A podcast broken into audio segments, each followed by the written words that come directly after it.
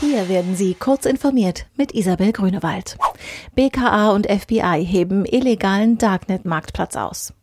Drogen, falsche Ausweise und Kreditkarten. Im Wall Street Market wurde fast alles gehandelt, was illegal ist. Ermittler des Bundeskriminalamtes haben Ende April die mutmaßlichen Betreiber des zweitgrößten illegalen Online-Marktplatzes im Darknet festgenommen.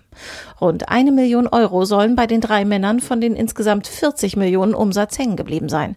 In den USA, in denen der meiste Umsatz gemacht worden sei, konnten zwei der größten Verkäufer identifiziert und festgenommen werden. OECD-Chef erwartet Digitalsteuer für 2020.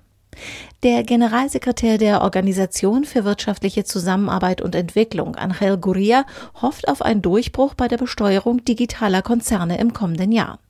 Wir können nicht länger hinnehmen, dass Apple und andere Milliardenkonzerne kaum Steuern bezahlen, während kleine und mittlere Unternehmen 25 Prozent und mehr zahlen müssen, sagte Gurria dem Redaktionsnetzwerk Deutschland.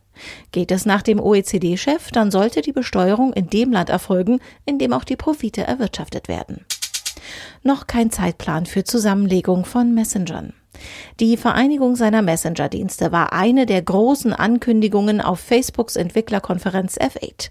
Im Rahmen der Keynote wurde angekündigt, dass der Facebook Messenger in Zukunft Nachrichten mit WhatsApp und Instagram austauschen wird. Allerdings bestätigte Facebooks deutsche Pressestelle gegenüber Heise Online, dass es noch keinen Zeitplan für die technische Zusammenlegung der drei Dienste gibt. Die vereinigten Messenger sollen Ende-zu-Ende-Verschlüsselung unterstützen und so die Nachrichten der User schützen. Tesla will sich weitere Milliarden bei Investoren besorgen. Tesla verfolgt mit seinen Elektroautos ambitionierte Expansionspläne, die viel Geld verschlingen. Das will sich das Unternehmen nun von Investoren besorgen.